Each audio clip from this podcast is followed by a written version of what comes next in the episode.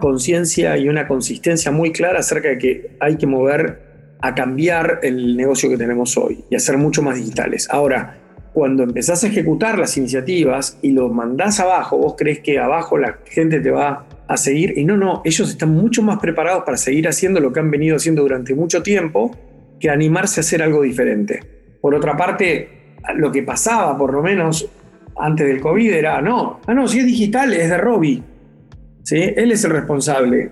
Me acuerdo una vez, estaba en el directorio de una compañía muy grande, son retailers, y había, nos encontramos con que en Mercado Libre había una tiendita que era desconocida que vendía de uno de, los productos que vendía esa tienda muchísimo más. O sea, de todo un, todo un rubro que se vendía en esta, este retailer, este pequeño comerciante vendía a través de Mercado Libre mucho más.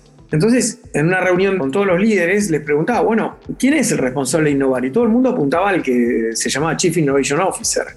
Pero no, no, no son todos los que son responsables de innovar. Digo, ¿ustedes conocen esta tienda que está vendiendo mucho más que nosotros ahí? Y entonces empezaron a, decir, sí, sí, bueno, pero teníamos un plan de dos años en implementar, en conectarnos con, en conectar nuestros sistemas de distribución, con, con la logística, con el e-commerce, qué sé yo, son todos planes de muchos años. Yo, bueno, ¿no era mucho más fácil agarrar esto y decirlo público en Mercado Libre?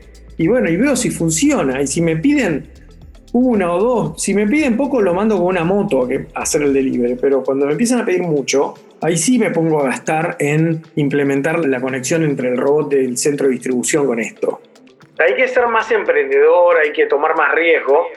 Y creo que las organizaciones, mucho les falta eso, les falta el que nadie, en general la gente no está empoderada. Y el problema es que para ganar esa confianza, para poder tener esa confianza, lo que uno tiene que hacer es tiene que generar un hábito acerca de una forma de pensar. Yo creo que el primer trabajo de un emprendedor es replicarse a sí mismo, es tratar de explicar de alguna manera cuáles son los principios que uno seguiría para poder llevar adelante el negocio y entonces después dejar a la gente libre de que lo haga para poder generar ese ambiente en el cual uno puede dar mucha autonomía.